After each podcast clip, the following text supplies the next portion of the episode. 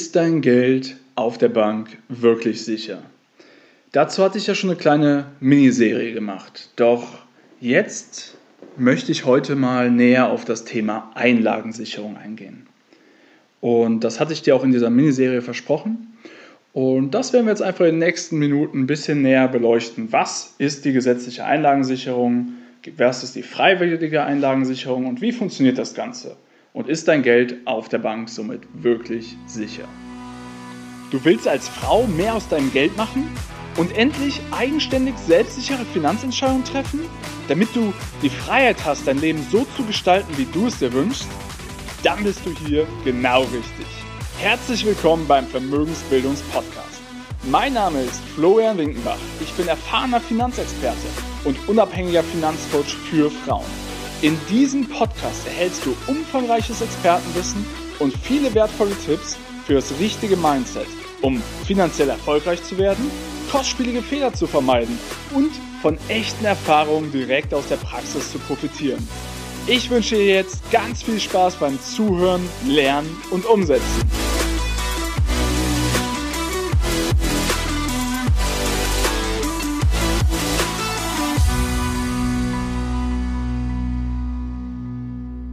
Erinnerst dich?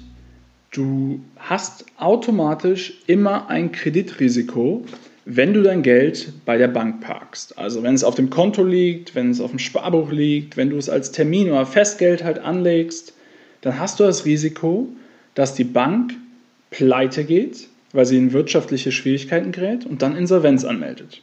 Und dein Erspartes auf dem Konto fällt entsprechend in die Insolvenzmasse einer Bank. Und genau da soll die Einlagensicherung gegenhalten.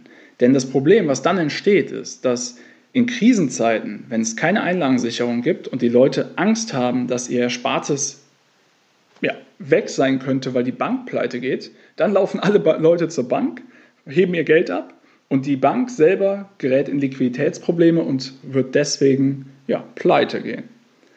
Und da soll die gesetzliche Einlagensicherung dagegen wirken. In Deutschland ist diese durch das Einlagensicherungs- und Anlegerentschädigungsgesetz geregelt und dadurch besteht seit 2010 ein Schutz für die Bankkunden, beziehungsweise um genauer zu sein, für deine Einlagen, also Kontoguthaben, ähm, wie gesagt, auf dem Tagesfestgeld, Girokonten sowie Spareinlagen, auch Sparguthaben und Sparbriefe. Und zwar für 100% der geleisteten Einlagen bei deutschen Kreditinstituten bis zu einem Maximalbetrag von 100.000 Euro pro Kunde und Institut, also Bank. Das heißt, wenn du mehr als 100.000 Euro auf dem Konto hast, solltest du es auf mehrere Banken aufteilen. Und damit meine ich jetzt nicht mehrere Filialen von einer und derselben Bank, sondern wirklich auf unterschiedliche Banken. Bei Gemeinschaftskonten erhöht sich der Schutz auf 200.000 Euro und ja, in bestimmten Fällen kann dieser Schutz sogar auf 500.000 Euro steigen. Ähm, aber da gehen wir jetzt nicht näher drauf ein. Aber die Voraussetzung ist doch überhaupt, dass jemand da ist, der zahlungsfähig genug ist, dieses Sicherungssystem zu stemmen, also der über die Financial Firepower verfügt. Und es nennt sich ja gesetzliche Einlagensicherung. Das heißt, man geht ja davon aus, dass irgendwie der Staat dahinter steht. Aber wenn du jetzt mal ganz kritisch das hinterfragen möchtest, dann ist doch die Frage, ob das Volumen der verschiedenen Absicherungssysteme im, Ernstfall, äh, im Ernstfall wirklich ausreichen würde. Und da möchte ich jetzt ein bisschen genauer drauf einsteigen, denn es gibt zwei verschiedene Einlagensicherungen.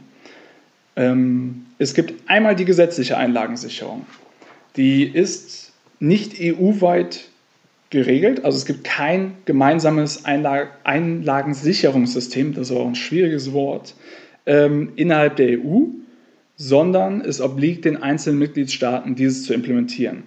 Aber es wurde im Jahr 2014 eine EU-Richtlinie verabschiedet, die jedes Mitgliedsland dazu verpflichtet, einen Einlagensicherungsfonds aufzubauen, und zwar bis zum Jahr 2024. Mit einem gewissen Mindestvermögen muss dieser ausgestattet sein, um genau vorzubeugen, dass entsprechend Liquidität verfügbar ist, um für so einen Fall ja, Kunden wie dich, die ihre Spareinlage sonst verlieren würden, zu entschädigen. Nun kommen wir nun also zu den zwei Säulen der Einlagensicherung. Erstens die gesetzliche Einlagensicherung. Und zwar basiert diese, wie gesagt, auf dieser europäischen Einlagensicherungsrichtlinie und das erforderliche Geld dafür wird von der Entschädigungseinrichtung deutscher Banken verwaltet. Welches Geld verwaltet die? Naja, sie finanziert sich durch jährliche Beiträge der Mitglieder, also der verschiedenen Banken. Und sollten diese Mittel nicht ausreichen, dann werden Sonderbeiträge der Mitglieder erhoben. Das heißt aber, was ist, wenn diese Beiträge in der Krise nicht ausreichen und die Institute kein Geld mehr haben, um diese Sonderbeiträge beizusteuern, um entsprechend die Einlagen von anderen Bankkunden zu sichern? Ist ja eine berechtigte Frage, oder? So, das ist die gesetzliche Einlagensicherung. Und da stellt sich doch die Frage, wenn die durch so einen Fonds entsprechend gedeckt sein soll, dann ist doch die Frage, wie hoch ist denn überhaupt dieses Fondsvolumen? Und laut der Europäischen Bankenaufsicht belief sich das Volumen per Ende 2017 ja, auf knappe 7 Milliarden Euro. Also nicht wirklich viel. Das heißt, damit decken sie nur ungefähr 0,4 Prozent aller Spareinlagen durch dieses Fondsvolumen. 0,4 Prozent für den Ernstfall. Und damit ist es doch irgendwie eine Art Scheinsicherheit. Und äh, diese Absicherungstöpfe sind ja noch längst nicht ausreichend gefüllt. Also es besteht gar nicht die Möglichkeit im Krisenfall entsprechend alle Einlagen wirklich zu 100% bis 100.000 Euro zu sichern. Und ganz wichtig ist, dass das Ziel ist, bis zum Jahr 2024 0,8% müssen bis dahin der Spareinlagen durch das Fondsvolumen abgesichert sein. Also doppelt so viel wie bisher, aber immerhin noch weniger als 1%. Ja, gut. Ne? Also lassen wir es einfach mal so stehen. Ich hoffe, du hast das schon mal jetzt begriffen, was die Dimensionen sind und dass wirklich, was physisch bis jetzt dahinter steht an Sicherheit, relativ gering ist. Die zweite Säule der Einlagensicherung bei privaten Banken ähm, ist, dass sie häufig ein freiwilliges Mitglied im Einlagensicherungsfonds des Bundesverbandes deutscher Banken sind. Und da ist es dann ähnlich, durch regelmäßige Zahlungen der teilnehmenden Banken wird dieser Fonds gespeist und es gibt auch diese Nachschusspflicht. Das heißt, ähm, ja, dieser Fonds springt ein, wenn mehr als 100.000 Euro deiner Einlagen von, ja, vom Verlust bedroht sind. Aber es ist eine rein freiwillige Sache von bestimmten Banken. Das erfährst du dann entsprechend bei deiner Bank, ob die sich dazu verpflichtet sieht oder nicht, beziehungsweise ob diese das anbietet. Genau. So. Jetzt ist aber ganz wichtig, wenn es darum geht, du hast viel Bargeld oder viel Geld auf dem Konto und du willst die Einlagensicherung trotzdem nutzen, dann ist entscheidend, dass die Bank ihren Sitz in Deutschland hat.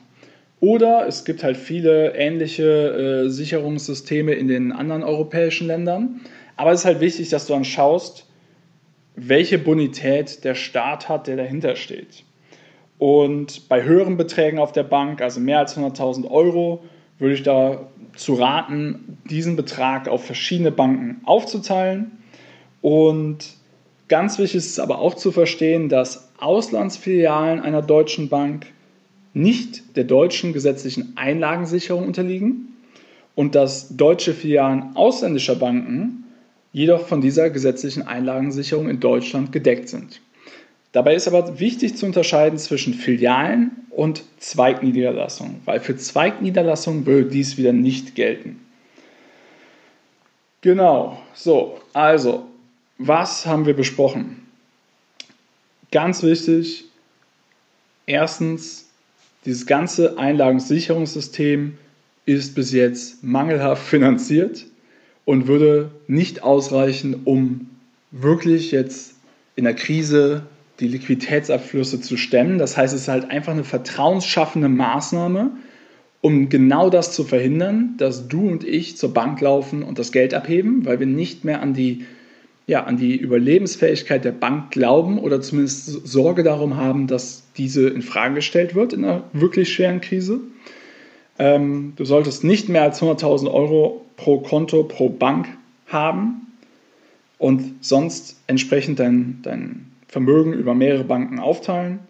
Ähm, wie gesagt, achte darauf, wo die Bank bzw. die Filiale bzw. die Zweigniederlassung und deren Mutter ansässig sind. Das ist ganz wichtig. Und ja, wie kannst du jetzt feststellen, wo deine Bank der Einlagensicherung angehört? Das kannst du im Preisaushang der ganzen, ja, jeder Bank und jedes Kreditinstituts ähm, feststellen oder auch in der Regel in den AGBs der Banken. Außerdem als Neukunde musst du eigentlich darüber belehrt werden. Also nicht eigentlich, du müsstest darüber belehrt werden, sagen wir es mal so. Und alle Kreditinstitute sind außerdem auch dazu verpflichtet, einmal jährlich ja, anhand eines standardisierten Informationsbogens über die gesetzliche Einlagensicherung zu informieren und entsprechend die geltenden Bestimmungen, den Umfang und die Höhe dieser Sicherung. So, ich hoffe, diese Folge war interessant. Ich glaube, es ist klar, dieses ganze System macht an sich Sinn und ist auch gut für ja, die, die Menschen, die ihr Geld auf dem Konto liegen lassen und dass die entsprechend in der Krise gesichert sind und nicht komplett von der Bonität der Bank abhängen. Ähm, allerdings ist es doch recht zweifelhaft, dass dieses System aufrechterhalten wird und komplett das finanzieren könnte. Ähm, ich hoffe, das konnte ich dir heute näher bringen. Ich wünsche dir alles erdenklich Gute bei deiner Vermögensbildung. Bis dahin, dein Florian Winkenbach.